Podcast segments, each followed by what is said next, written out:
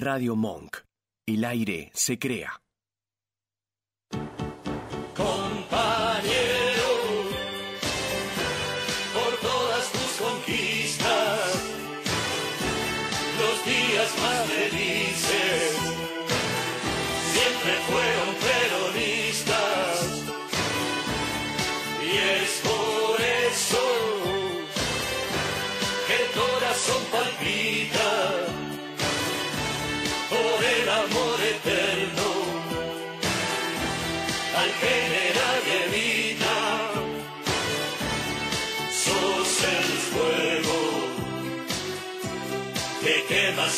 Sin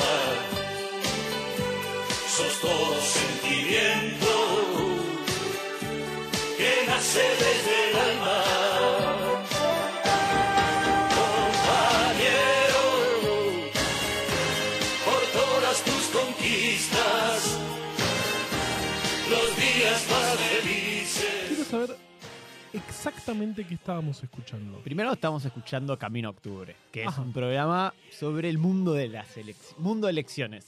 Mundo Elecciones, ok.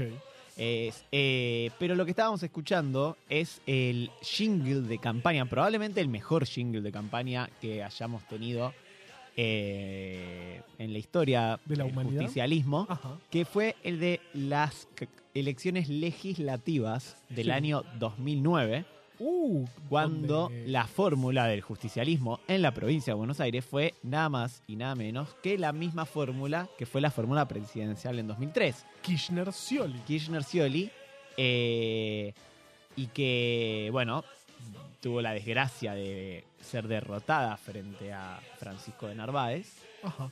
pero nos dejaron este hermoso tema y eh, nos introducen un poco eh, en algo que vamos a hablar hoy, que es la, eh, el tema de los vices, de los vicepresidentes. Uf, ah, claro.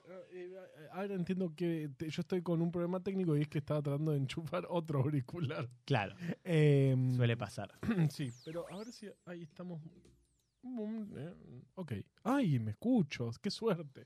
Eh, siempre está bueno hacer esto antes de empezar. la eh, eh, pero bueno. Eh, Entonces, estábamos escuchando, esto es Camino Octubre, este, esta horita que hacemos eh, todos los lunes, en principio, hasta, hasta las paso, después lo vamos a espaciar y después, ya cerca de las elecciones generales, lo vamos a hacer todos los lunes de nuevo. Tengo entendido, ¿no? Así es. Y si hay balotage, ¿quién te Y dice? si hay balotage, yo creo que vamos a hacerlo siempre. Este, hasta que, bueno, vengan a cortarnos la cabeza, como, como, Como prometen algunos de los candidatos. como prometen algunos de los candidatos. Esto es Camino a Octubre. eh, lo pueden ver en vivo en el eh, YouTube de Radio Monk y de Radio Cítrica. Como siempre decimos, había tanta presión por hacer eso que tuvimos que diluir los, los servidores. Y eh, también lo recortamos y lo subimos a Spotify y a los canales de Ciencia del Fin del Mundo, porque esto es parte del universo Ciencia del Fin del Mundo. De hecho, nuestra cortina es la de Ciencia del Fin del Mundo. En general, en Camino a Octubre lo que hacemos es eh, una primera media hora hablando de algún tema relacionado a la situación actual y la segunda media hora contamos alguna historia eh, siempre relacionado al proceso eleccionario eh, en la historia argentina. ¿Lo dije bien? Muy bien. ¿Y ¿En qué tiene algo que ver siempre con algo que hablamos al principio? Por supuesto. Hoy, justamente como es el segundo capítulo, vamos a hablar de los segundos de las fórmulas presidenciales, que Qué son los vicepresidentes. Ajá. Y un primer debate, eh, vamos a meternos ahora un poquito en los eh, candidatos a vice, que tienen la, por lo menos las principales cuatro fórmulas que compiten, Sí. pero con un debate de fondo, ¿no? El primero es, ¿es importante realmente el vicepresidente en la República Argentina? Uf. Preguntón. Es Eh, una pregunta que, eh, que creo que a, a raíz de la última gestión presidencial, Sí. la que todavía está en curso, y que tiene de vice nada más y nada menos que a la figura política con más peso propio de la Argentina, Sí. que es eh, Cristina Una, Kirchner. probablemente una de las más figuras con más peso propio de la historia argentina. Claro. Y que eh, todo indica que no pudo torcer mucho el rumbo del gobierno, porque todo el tiempo estuvo más bien como quejándose, digamos, o reclamando que el gobierno no tenía el rumbo que, que ella creía que era eh, necesario para el país. da la idea de que un vice tal vez no sea tan, Tan importante, ¿no? Obviamente, eh, sí tiene un peso simbólico, Eh, pero en la gestión, formalmente el vice, digamos, roles, tiene dos roles básicamente, ¿no? Ser el presidente del Senado, Sí, que, que tampoco. Porque, ¿qué, y qué- el presidente del Senado siempre me preguntó, me pregunté esto. O sea, las comisiones debaten proyectos de ley y después eh, el presidente decide qué se discute en cada sesión o no tanto. Entiendo que eso depende de si pasa, o sea, una vez que tiene el pliego de la comisión, Claro, sí o sí lo tienen tiene- que claro, tratar. entonces ni siquiera define. no, dirige la y vota en caso de empate. Pero una vez cada tanto. Cada pasa muchísimo tiempo Muchísimo. pasa que eso. Eh, sí. También, bueno, tiene un rol protocolar y obviamente tiene un rol que, eh, que pocas veces ocurre, que es el de ocupar el cargo del mandatario en caso de su ausencia. No en caso de su ausencia, o sea, sí, se va de viaje y queda, digamos, a cargo del Poder Ejecutivo.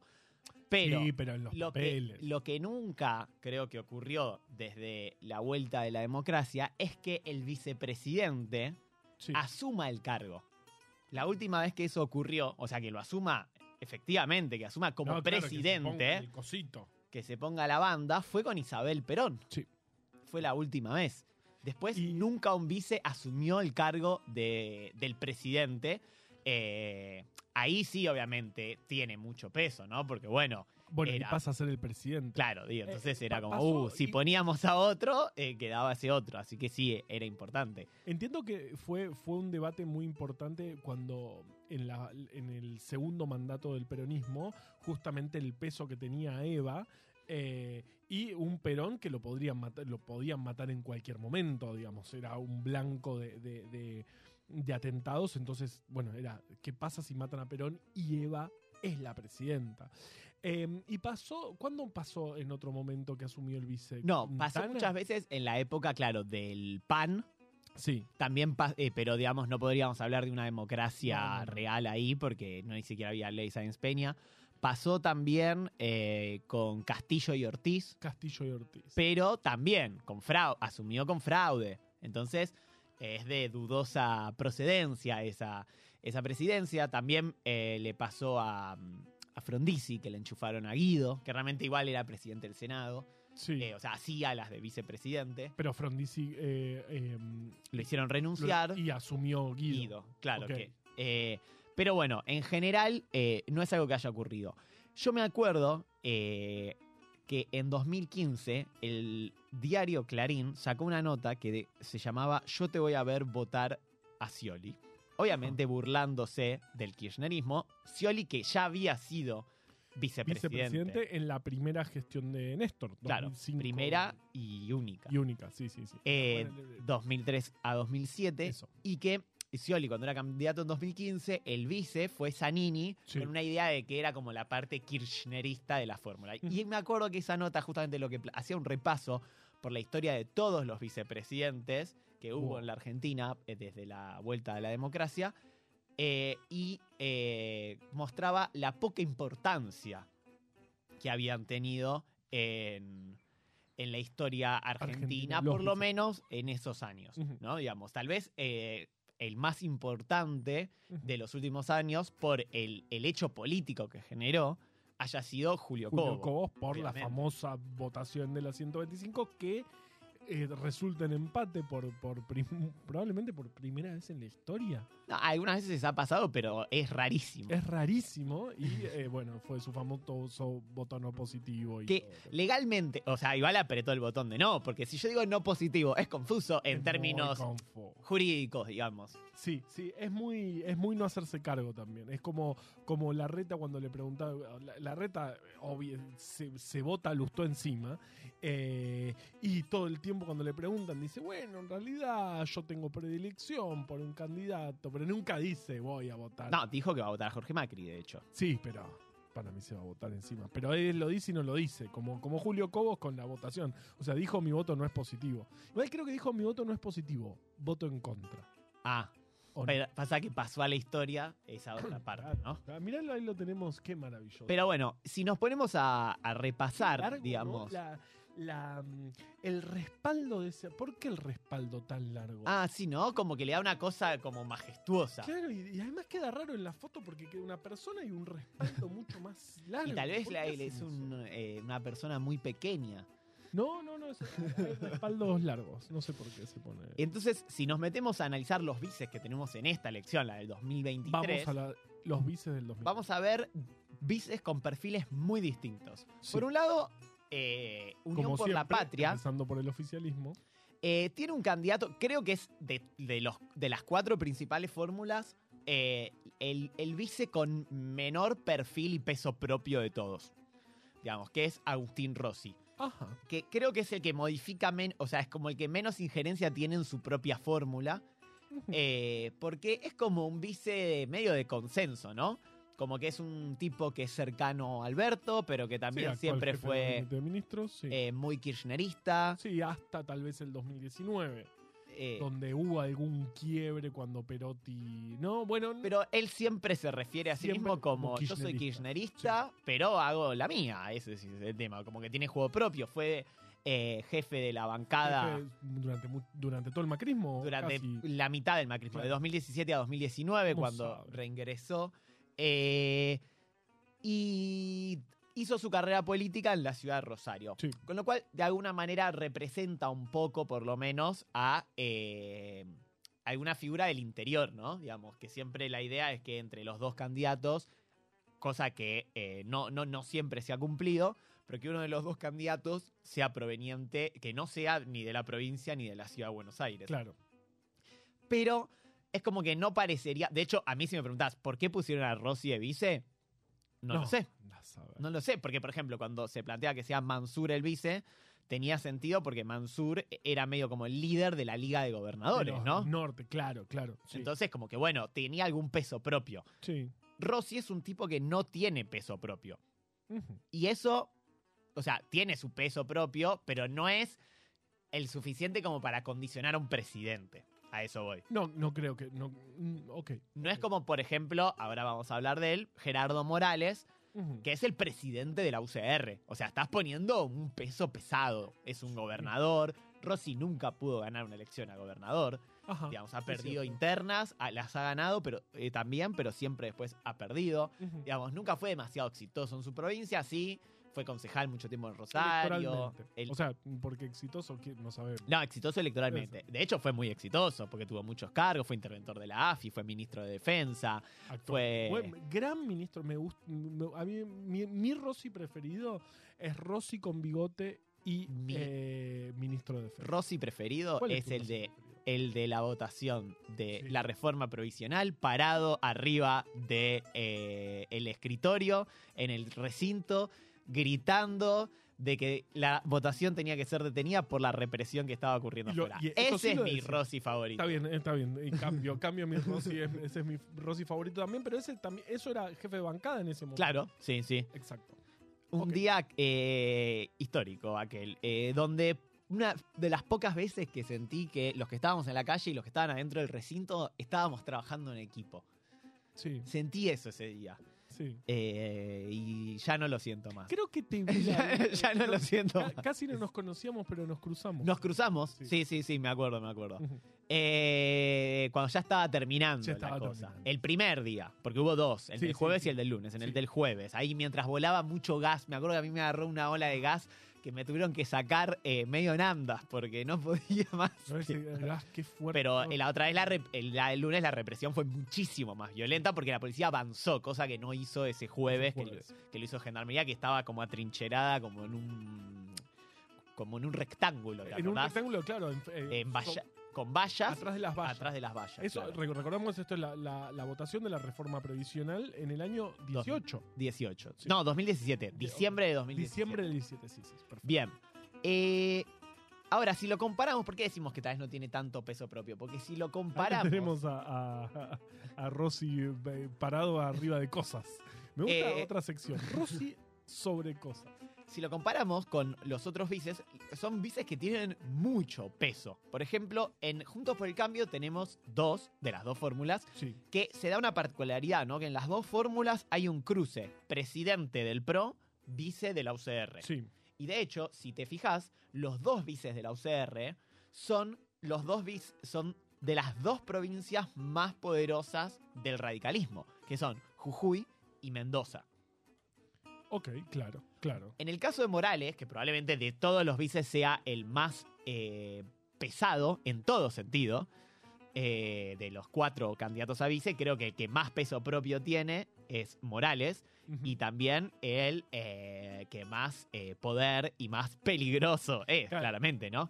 Eh, bueno, no, s- eh, no sé si es el más peligroso. Eh, no, bueno, pero por lo menos es el que ya lo está llevando a cabo, claro, digamos. bueno, es, es gobernador en este momento, no, no como Luis Petri, que Es gobernador la... que ya, ya tiene, digamos, eh, va a cumplir su mandato y le va a entregar el poder a eh, uno de sus principales socios, con lo cual, Sí. digamos, no va a haber un cambio, bah, ojalá que sí, pero todo indica que no va a haber un cambio en la provincia de Jujuy, pero no solo que es gobernador de Jujuy, eh, sino que también es presidente de la Unión Cívica Radical a nivel nacional y antes era el vicepresidente de la Unión Cívica Radical. ¿Y sabes quién era el presidente antes?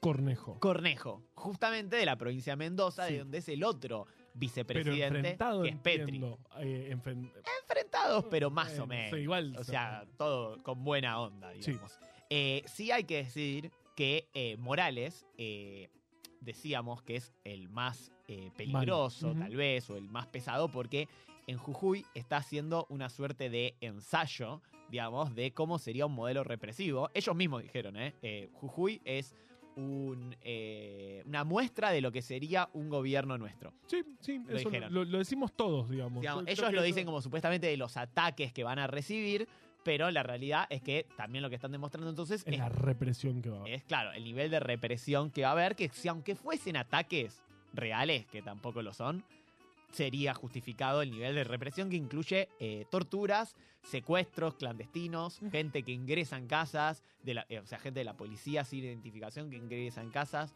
realiza torturas, eh, Pero- pero- detenciones ilegales, o sea, estamos hablando de una Esto- situación muy, muy, muy Y grave. esto está pasando eh, en, en este momento. Es, es, es, escalofriante. Eh, y eh, te tiro un curiosidato. Gerardo Morales ya fue candidato a vicepresidente una vez. Gerardo Morales. No sé, ¿en qué elección? Bueno, en el año 2007 se genera una división en el radicalismo entre los radicales que apoyaban a Néstor Kirchner, liderados justamente por un Julio Cobos, mendocino, que es Julio Cobos, contra los radicales anti-K, digamos, liderados por Gerardo Morales. Es así como llegan a un acuerdo para que Ah. Gerardo Morales sea el vice, el candidato a vice de Roberto Lavagna, No lo puedo creer. con quien obtuvieron un 17%. Un respetable 17%. es bastante. Bueno, pasa que Lavagna tenía buena imagen por...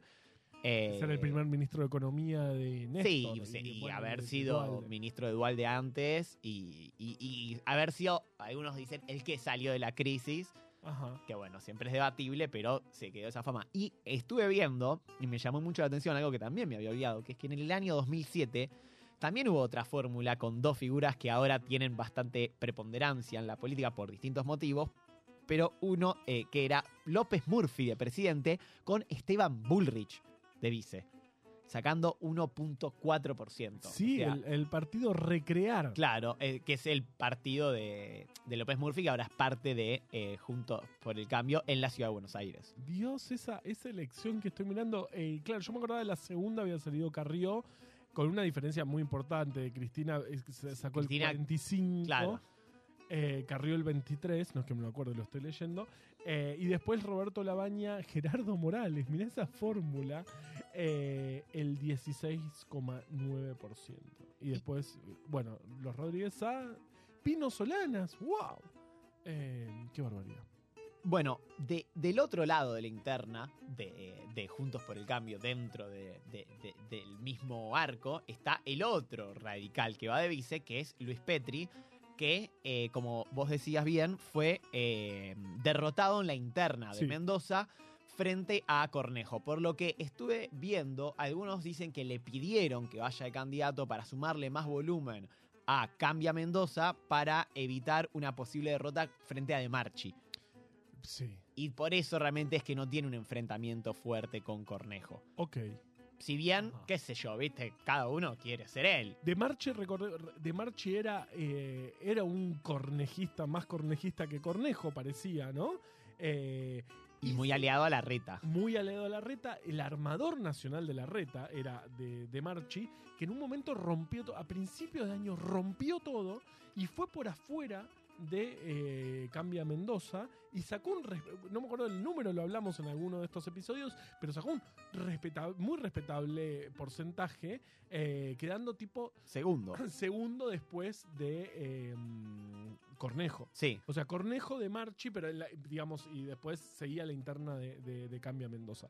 Así que eh, es un personaje interesante de Marchi, a, a- a tener en cuenta. Petri también se hizo muy conocido en el último tiempo porque se eh, hizo público que es la pareja de eh, la Ahí conductora del noticiero más visto del Sí. país, que es Cristina Pérez. Sí, no, pero es independiente. Claro, sí, la conductora eh, totalmente neutral independiente que, eh, que, bueno, casualmente, además de defender siempre una posición política, sale con alguien de...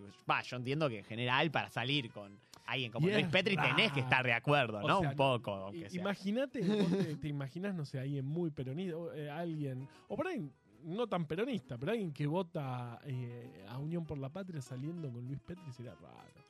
Y es difícil porque Luis Petri además tiene mucha afinidad con Patricia Bullrich por el tema seguridad. Porque Ah, Luis Petri Le gusta la, le gusta la represión, tiene una es cosita- penalista, digamos, y de hecho es el autor de una ley en Mendoza que no permite conmutar penas a delitos que tengan agravantes. O sea, una ley que agrava las penas cuando hay un agravante que, qué sé yo, los agravantes a veces son medio dibujables. Es una ley, digamos, que simplemente lo que busca es recrudecer pena. las penas, que es, digamos, como la forma fácil de combatir la delincuencia sin ver las razones de fondo. Porque Y en general los delincuentes no tienen un manual donde dice cuánto, digamos, qué pena van a tener por cada cosa, digamos, y lo leen antes de hacer el delito. Y, o sea, a- algunos pocos, como, el, como eh, eh, los del robo del siglo, sí lo han hecho, pero en general el que eh, no es delincuente así por placer como ellos, que casi que lo eran por placer, de hecho lo eran por placer, Claro, por placer. eh, Fernando Araujo por lo menos sí,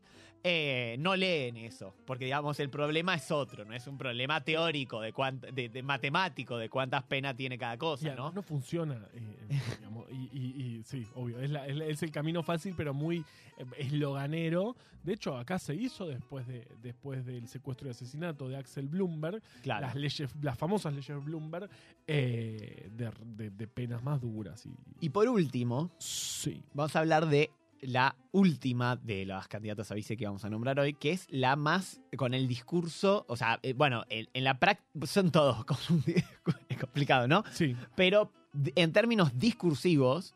Eh, seguramente sea la que tiene el discurso más oscuro de todos. Sí. Eh, tal vez no la práctica, porque la práctica, bueno, no, no, no ejerce ningún cargo ejecutivo ella, eh, No. pero no dudo de que haría lo mismo que Gerardo Morales, o peor, porque estamos hablando de Victoria Villarruel, que es una defensora acérrima de la última dictadura militar. Ella me llamó mucho la atención que estudió abogacía en la UBA y tecnología de- en seguridad urbana en la UTN, o sea que una persona que plantea arancelar la universidad pública, pero estudió en la universidad pública. Hoy es diputada nacional, entró segunda por la ciudad de Buenos Aires con Milei. sí. eh, y es presidenta del Partido Demócrata de la provincia de Buenos Aires y la segunda del Partido Demócrata a nivel nacional.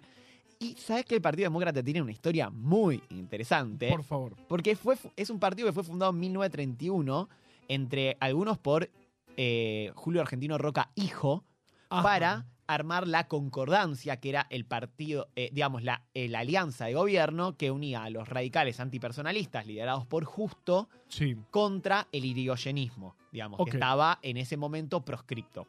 Ok. Eh, después, en 1957, desaparece el Partido Demócrata porque no lo dejan eh, Los radicales, digamos, por este motivo nunca los dejan ser parte de la alianza contra el peronismo. Ujú. Y en 2018 es refundado por Mm. seis partidos que se llamaban Partido Demócrata eh, y que eh, justamente lo reflotaron a nivel nacional, entre ellos el de la provincia de Buenos Aires y el de Mendoza, que es el que más afiliados tiene, y en el de la provincia de Buenos Aires está liderado justamente por Por Victoria Villarruel. Villarroel. Y primero se integraron a Juntos por el Cambio, luego a La Libertad de Alianza, eh, perdón, La Libertad Avanza, y eh, Buen, buen furcio ese, ¿eh? La libertad de alianza. Y, y bueno, y Victoria Villarreal es una militante a nivel eh, internacional sobre, eh, contra- eh, digamos, a favor de los genocidas y en contra de lo que ella llama el terrorismo. De hecho, tiene una como un centro de estudios sobre las víctimas del terrorismo, de, de la subversión, etcétera. eh, como lo llama ella, y eh, es hija, de hecho, de un militar Sí. eh, que era el número dos de Aldo Rico.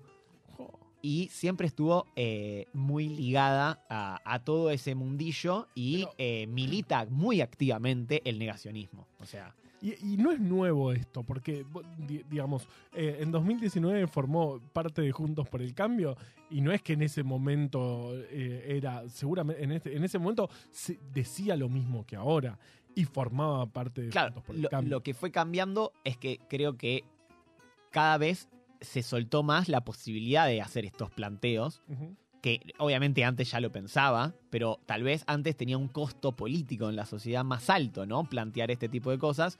Y eh, hoy en día esos planteos, como que incluso en algunos sectores, hasta son recibidos con. eh, con, digamos, con una buen, buena aceptación, Claro. Eh, lo cual es, es- es lo preocupante de lo que está ocurriendo eh, en de- términos de debate público sobre la última dictadura y los derechos humanos. De hecho, lo vemos con lo que pasa justamente en Jujuy también, ¿no?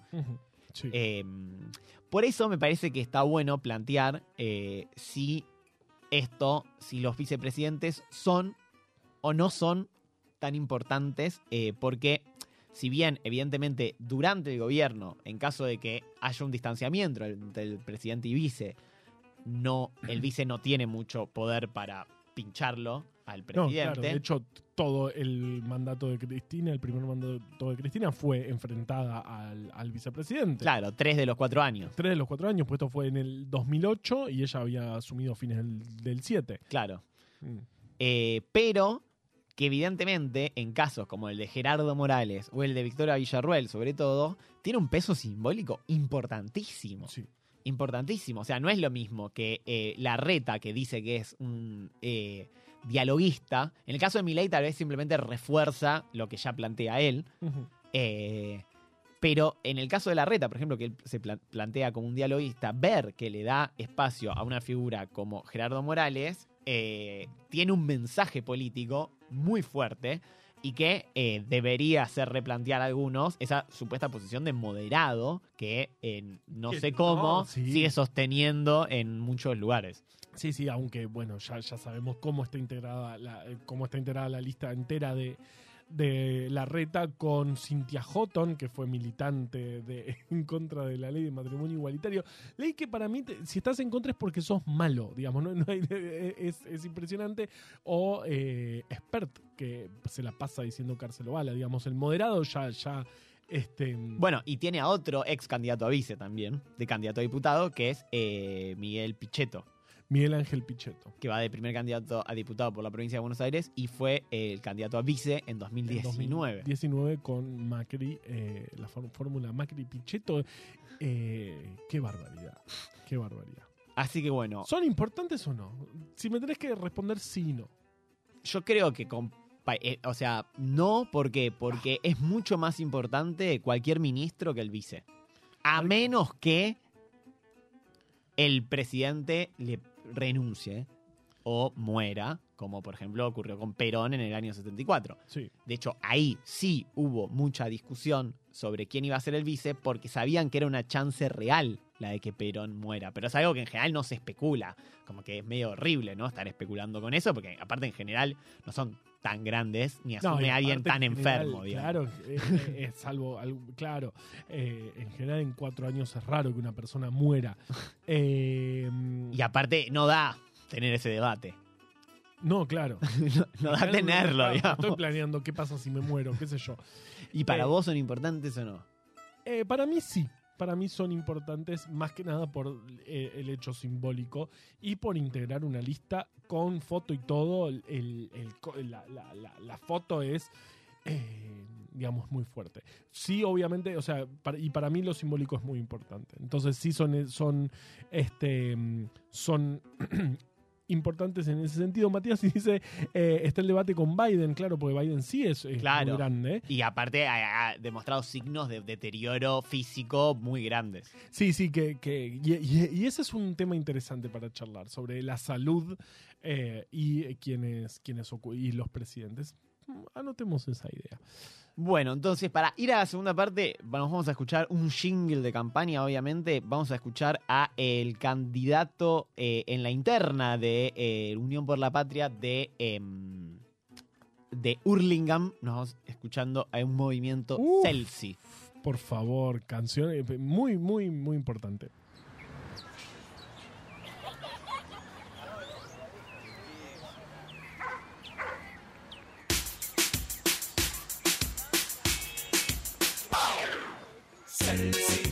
Votar a Damián. Celsi, es lo que dice la gente. Celsi, es lo que dice la gente. Celsi, para tener una ciudad mucho mejor voy a votar a Celsi. Los TCI estamos con Celsi. En William Morris vamos con Celsi. Para que Burlingame crezca Celsi. Para tener una ciudad mucho mejor. Todo Burlingame lo espera. Todo Burlingame lo espera. Un movimiento Celsi, un movimiento Celsi. Todo Hurlingham saluda, todo Hurlingham saluda. Un movimiento Celsi, y ahora vamos a ganar.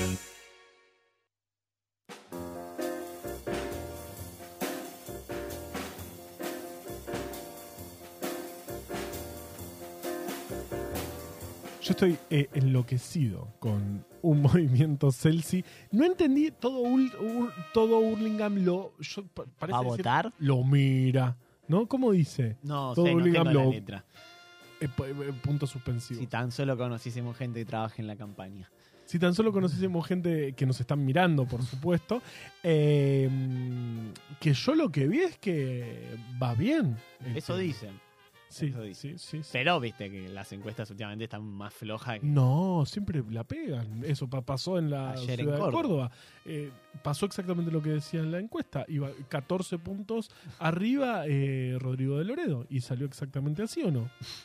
Creo que no. Pero No. bueno, lo mismo que pasó la otra vez con Lozada, con, con Menem. Es cierto. Eh, evidentemente, los candidatos que pesados son los que suman mucho en las encuestas pesado. Y eh, no tanto en las generales porque sí responden las encuestas sus votantes y no los otros. Entonces tenemos que empezar a poner el sesgo qué pesado en las encuestas. Listo. Entonces, Eh, si el candidato es qué pesado, le sacamos eh, la mitad de los votos para mí. Ese es el, sesgo que hay que aplicar, matemático. ay, Bueno, En William Moore. Está bien, está bien. eh, Estaba muy bien. eh, hablando de vices, traje Sí. una historia que para mí es espectacular. Porque si yo Ah, te digo, ¿cómo se elige el vice? No, bueno, viene en la fórmula como corresponde con el. Claro, ¿y qué pasa si no hay más vice?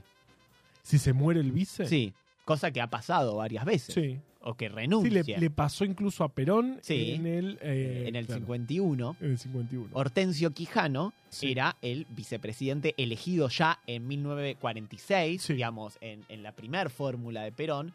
Primera. Hortensio Quijano que eh, venía de la UCR Junta Renovadora, que fue la fracción de la UCR que apoyó al peronismo. Ahí lo tenemos, mira. Eh, Quijano Te- te- te- te fue eh, elegido para la reelección de Perón en 1951. diciendo. O sea, Excelente. bueno, 51 asumió en el 52, pero falleció antes de asumir. Incluso antes, antes que Eva. Eh, Claro. Eva fue al velorio de Quijano. Sí, entendido. sí, sí. Eh, ¿Qué pasa? Cuando mm, eh, Quijano muere, bueno, eso no estaba estipulado y pasaba lo mismo que pasa hoy, que es que el vicepresidente del Senado asume como presidente del Senado y hace las veces de vicepresidente llegado el caso de ser necesario. Como por ejemplo eh, ha pasado eh, con eh, Ramón Puerta. Sí, Cuando fue electo presidente del Senado, sí, digamos, cuando ya no había vice, Claro, por eh, algo que ya vamos a contar. quedó él, y de hecho cuando renunció de la Rúa, como no había vice, quedó él como presidente por un día, pero bueno, eh, y llamó a Asamblea Legislativa. Eh, es así que eh, en 1949 había sido reformulada la constitución con la eh, famosa constitución del peronismo que había integrado un montón de cuestiones novedosas, súper de avanzada en materia de derechos civiles y que fue derogada obviamente por el golpe de Estado de 1955 Casi lo primero que hizo. con, con esta cosa que tenían de destruir todo lo que tenga que ver con el peronismo, pero esa constitución planteaba algo que nunca más volvió a ocurrir en la historia argentina, que es que, pegado a las elecciones legislativas, en caso de acefalía de la vicepresidencia, se realice una elección para vicepresidente. Ok, ok. Es así que en 1954, Ok, con- eh, durante, durante el gobierno de Perón, segundo gobierno claro, de Perón, en las primeras vigente la, ley, la, eh, la La- constitución del Claro, en 49. las primeras elecciones legislativas desde que había, desde las últimas elecciones nacionales, Claro, eh, 51. Eh, se realizó eh, la elección para vicepresidente. Algo que nunca había pasado y nunca volvió a pasar y probablemente nunca vuelva a ocurrir. ¿Sí? Y yo creo que no, porque me parece muy raro. Pero, ¿sabes qué? Tesa- Tes- Tesaire, Teisaire, que tiene un nombre muy difícil, fue el candidato oficial de el peronismo como vicepresidente. Él ya venía siendo de vicepresidente porque eh, justamente eh, estaba siendo eh, el presidente de la Cámara de Senadores ya. Entonces, hacía de vice, pero no tenía el cargo formal de vice. Ok, Teisaire tiene una historia muy particular porque Teisaire tenía una. era un contraalmirante, o sea, era de la Marina, y tenía un eh, secretario que con el paso del tiempo se iba a hacer muy famoso. Mm. Un periodista. Eh, ¿Querés arriesgar? mm, Para, pu- eh, mm, Ya te pasaste el tiempo para arriesgar. tiempo. No, eh, no. A ver, decime Empieza con B larga su nombre y su apellido con N.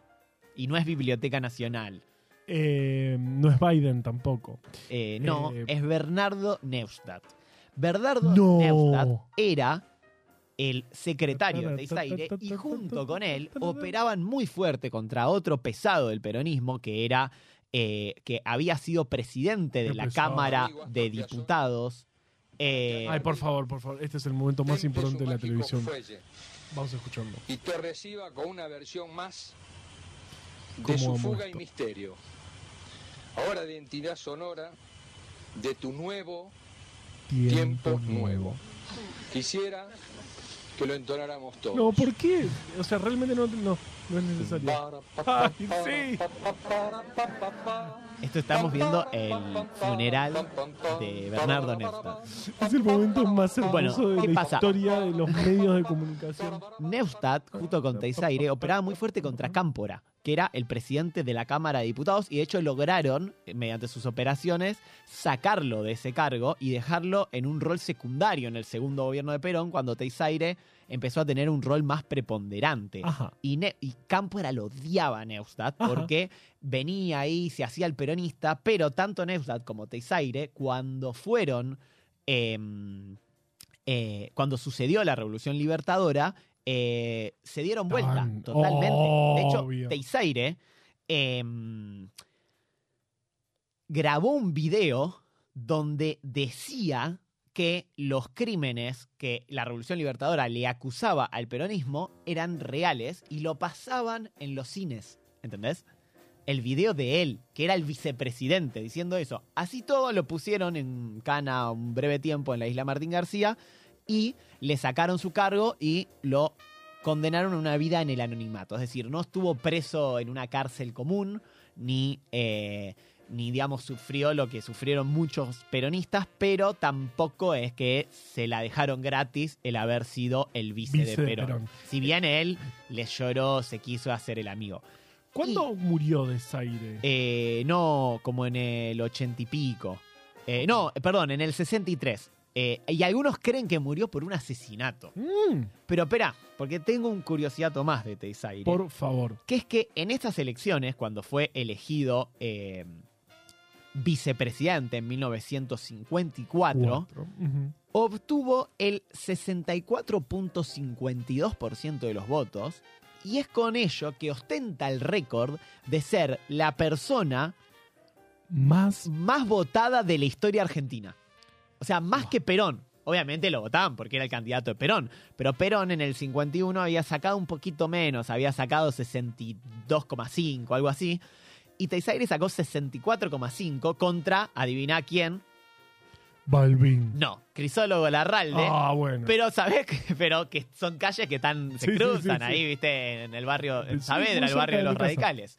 Eh, digo de los radicales porque tienen todas calles de radicales. Tamborini, Es verdad. eh, Larralde eh, va- y varias más, eh, entre otras. Eh, ¿Ese fue Crisólogo Larralde? y es muy triste que Teisaire sea el más votado de la historia, porque creo que no se lo merece. No, no se lo merece. Pero Realmente bueno. No se lo merece. Ni, ni Neustadt lo invitó a algún programa, incluso. Por No ahí, creo. No, no creo. Pues tampoco era tan famoso todavía Neustadt, ¿no? Ah, Iba a ser famoso con el tiempo. El joven Neustadt de ese momento. Qué interesante eh, esta historia. Eh, ¿Tenés algo más o...? o- Tengo o oídos Uf, para escucharte a vos. Vamos a jugar a eh, un nuevo juego en este, en este programa. Voy a decir una frase, esto no se vio nunca. Voy a decir una frase y vos me tenés que decir quién la dijo. En realidad voy a decir dos frases y vos me tenés que decir quién dijo cada una. Bien. Voy a seguir peleando por los mismos ide- ideales que peleé en mi vida.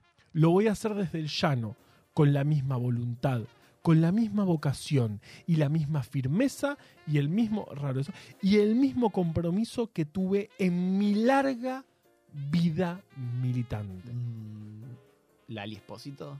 Lali, correcto, correcto, Lali Esposo. Lo dijo Chacho Álvarez eso. ¿Cómo sabes? Porque me acuerdo que dijo eso cuando renunció a la vicepresidencia, justamente. Exactamente. Que es rarísimo un vicepresidente que renuncie. Claro, Lo no que no quiso hacer Cobos. Lo que ejemplo. no quiso hacer Cobos, a pesar de, de eso. Sí, exactamente correcto, lo dijo Chacho Álvarez el 6 de octubre del año 2000 en el Hotel Castelar, cuando anuncia su, eh, eh, justamente renuncia a la Yo vicepresidencia. me acuerdo de ese momento. Yo me- Era ¿qué, chico. qué estabas haciendo? Tenía siete años, pero me acuerdo que estaba en el departamento donde vivía con mi mamá Sí. y lo vimos en vivo y me acuerdo que mi mamá me explicó que era el vice y estaba renunciando. eh. Y te hizo todo esto. Y te dijo, los vices, bueno, tienen un valor simbólico, pero en realidad... Eh, muy interesante. Vamos con otra frase y vos me tenés que decir quién la dijo. No vale mirar el. No, por favor. La actitud de Chacho fue de un individualismo insólito, absoluto, que no solo hirió de muerte a la alianza, sino que destruyó a la fuerza que habíamos levantado durante más de una década, el frepaso. Mm, ¿Huesito? ¿Eh? ¿El huesito? Correcto, Catriel. No. Yo creo que fue Graciela Fernández Mejide. Para mí que está leyendo. No, no, de verdad, pasa que. o sea, eh. por contexto, esta frase sí que no la sabía. Pero, pero aparte yo sé que Graciela Fernández Mejide, que ahora puedes explicar quién es, porque tal vez no todos saben quién es, Sí. eh, siempre defendió bastante a De la Rúa. Defendió bastante. Por eso me sonaba lógico. Sí, sí, sí, sí. Porque justamente, bueno, ya, ya sabemos cómo termina la renuncia de Chacho Álvarez eh, un año antes, eh, un año y un mes antes de diciembre del 2001, cuando termina cayendo. Qué loco, ¿no? Que justo la única vez que renunció un presidente, Sí. esa vez no, te- Justo, no estaba el vice. justo, justo. Viste que al principio hablábamos de que nunca un presidente asumió un vice eh, desde que volvió la democracia. Miralos ahí que y justo la vez que, que- que renunció el presidente y podía asumir el vice, y aparte Chacho Álvarez, que tenía ideas totalmente distintas a las de, de la Rúa en materia económica, creo yo, eh, Sí. porque el Frente Grande y el Frepaso tenían un planteo bastante distinto, eh, podría haber tomado el timón de ese momento y haber hecho algo distinto, tal vez. Y bueno, renunció, que tal vez estuvo bien, ¿no? También porque renunció porque de repente su- la fuerza de gobierno estaba eh, haciendo, eh, digamos, todo lo contrario a lo que venían a cambiar. Y había- Sí. eh, él renuncia con el escándalo de la ley Banelco, ¿no? Es- exactamente, cuando se discutía la reforma laboral y un de- que después salió el famoso Pontacuarto, el diputado arrepentido, que eh, fue en un otro momento televisivo espectacular cuando pasaba en el, en el programa, eh, ¿cómo se llama? Televisión registrada, que siempre había, que hoy más o menos se hace lo mismo, en, eh, Sí. sigue estando, eh, que había un invitado. eh, ¿Te acordás de eso? Que Sí, sí, sí. Siempre hay, había un Sí, ahora lo hace venía- el show de la TV, que es exactamente es igual. lo mismo, claro. Y estaba el invitado que fue Pontacuarto, creo que salía en Canal 13 ese, ese programa de nuevo, Pontacuarto, el que dice acá se está coimeando, el que inició la denuncia eh, de la ley Banelco y fue invitado a televisión registrada eh, en Canal 13. O en Canal 2, creo que fue Canal 2 porque el que hizo el recorte fue Graña, que después se hizo cargo de haber censurado una parte del programa, recortando todos los pedazos en los que Pontacuarto hablaba y salió al aire un programa rarísimo en el que en un momento se ve una pelada de alguien sentado ahí y nada más, porque Pontacuarto no habla en ningún momento eh, y supuestamente por eso fue que renunció Chacho Álvarez. Andás a ver también lo que, lo, eh, andás a por qué renunció, porque a diferencia de lo que dijo eh, en esta primera frase que yo, que yo dije, eh, con la misma firmeza y el mismo compromiso que tuve en mi larga vida militante, ¿vos sabés algo después que hizo Chacho Álvarez? Nada. O Yo sea, lo próximo nada. que sé de Chacho Álvarez es que se puso de novio con Soledad Silveira. Y nada más. La verdad que no, no, no, no supe más nada de él. Pero y cuando eh, empezaron a saber, ¿sabes qué le dijo? Necesito hacerte el amor. No. Para mí eso se lo deben decir siempre a Silveira. Pero no sé si esto es antes o después de, de Padre bueno, no Coraje. importa, pero seguro se lo dijo. No, no es Padre Coraje, es eh, Amor en Custodia. Amor en custodia. Por favor, qué gran serie de la televisión argentina. Bueno, em, si hablamos de, de internas, hubo una interna muy, muy importante, la interna de la Alianza en el 99, que es justamente la que lleva a De la Rúa como candidato de la Alianza. Recordemos, la Alianza es el Frepaso, el partido de donde provenía Claro, Chacho el Frepaso Álvarez. ya era un frente, liderado por el Frente Grande, Frente Grande. de donde era Chacho Álvarez, Sí. junto con otros eh, partidos. Claro, como el eh, partido País. O sea, porque decía Claro. Frente País Solidario, era Sí. Frepaso. Eh, De donde era Borón, Atilio Borón. Atilio Borón, correcto. Eh, No, Atilio Borón no. Atilio Borón es el sociólogo. Eh, no, eh, Bordón. Bordón. Bordón, eso. sí, Bordón. ¿Qué se supo algo de Bordón hace poco? No me acuerdo. Bueno, eh, la interna, justamente, entonces se formó la alianza, el Frepaso, toda esta, todo- todas estas, todos est- esta alianza con el radicalismo iban a eh, elecciones. Mirá, ahí tenemos la, la, la- la boleta de, la- de las elecciones del 99. Antes de las elecciones, en eh, creo que, ¿cuándo fue? El 29 de noviembre de 1998 O sea, antes. casi un año antes de, de las elecciones, van a eh, una gran elección eh, primaria de justamente eh, la alianza, donde podían votar todos los afiliados a alguna de, esta- de, de- de estas De los partidos, fuerzas tanto del Frepaso como de la UCR. como de la UCR. O sea, muchísima gente. Y aparte requiere una logística tremenda porque hacer una interna es muy difícil porque si bien te controla la Comisión Nacional Electoral, es como que la tenés que organizar vos y ellos te Claro. ven que como que, que no estés violando, digamos, las reglas, pero te tenés que organizar vos. Y organizarse para una interna con lo que está en juego es muy complicado porque empiezan a jugar mucho los padrones y más entre partidos.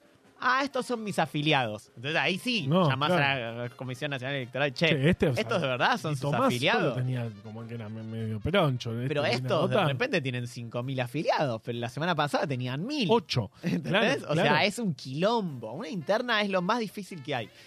Suelen ser más violentas las internas que las elecciones contra eh, otras, otras fuerzas políticas. Eh, exactamente. Y eh, imagínate, esta interna en la cual votaron casi dos millones de personas. Dos millones. Una bocha para una interna. Y es interesante, estuve leyendo eh, diarios de unos días antes. ¿Y la- qué decían las encuestas? Que ganaba Mejide. Las encuestas decían que estaba un poquito por arriba Fernando de la Rúa, pero que Mengide estaba muy bien y que podía llegar a ganar. ¿Cómo salieron? Y, y sacó más de do- eh, más del 60 sacó. de la Rúa. 64% sacó de la Rúa contra Fernández Mengide eh, en, en- en esas No, pasa que elecciones, esas internas que fueron en todo el país, en el interior del país, Ah. el aparato de la UCR, La UCR, claro. el Frente Grande, que era un partido muy nuevo, muy nuevo, mucho más chico, muy difícil, Muy muy, difícil ganarle. muy difícil. Eh, bueno, ya sabemos lo que pasó. Después, eh, la, alianza, digamos, eh, la alianza fue con el candidato Fernando de la Rúa, con un frepaso puro, que era Chacho Álvarez, eh, que entiendo que hubiese sido igual si iba Fernández Mengide con algún radical en la fórmula. Y así llegaron a las elecciones donde... eh, ¿cuánto, ¿Te acordás cuánto sacó eh, Fernando de la Rúa Chacho Álvarez en las elecciones del 99? Y yo calculo que 48%. Qué así. barbaridad. Lo estás viendo. No, no, no, no lo estoy Lo viendo. está viendo en el, lo está No lo viendo en el viendo, guion. de verdad. Lo está viendo en el guion. 48.3% contra un. eh, esos son 9 millones, casi 200 mil Contra votos. Dualde. Contra Eduardo Dualde, que sacó él. Mm, 28 para mí. Sacó el 38.2. Ah, sacó. Le fue bastante Una bien. buena elección para Una buena elección. lo mal que igual Dualde se planteaba como medio antimenemista, pero había sido otro que fue vicepresidente, eh, justamente Eduardo Dualde, Eduardo que debe ser una de las personas que más cargos ejecutivos ha tenido en la historia argentina. Sí.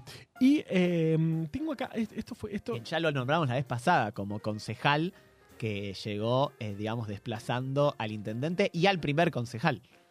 Cosa que haría lo mismo como senador para llegar a presidente. Es impresionante. es, es el, el mini Dualde haciendo el maxi Dualde eh, igual. Lo, lo interesante es que Graciela Fernández Mengide después va a, a elecciones en la provincia de Buenos Aires como candidata a gobernadora Claro. en el 90 y Siete. 97. Claro, O antes, sea, antes. Ah, claro, claro. Y ella pierde las elecciones Contra del 97. Contra Dualde también. Qué interesante. ¿Y quién iba de vice de Fernández Mengide? Ya que estamos hablando de vices, ¿quién iba de vice de Fernández Mengide Yo sé, lo vi hoy. Abel Pose. Exactamente Tremendo. correcto. Eh, Una locura. Una O locura. sea, Abel Pose. ¿Qué, ¿Cómo vas a.? O sea, así querés salir del menemismo. Igual, no, Abel no, Melchor, Ah, el padre. el padre. O sea, el abuelo de la piba que la- ahora va a ser intendenta. Exactamente. eh, que Digo, la piba porque es muy joven. Es muy, muy que no joven. recuerdo su nombre. Eh, tiene un nombre inter- gracioso, me parece. Intergracioso. bueno. Intergracioso.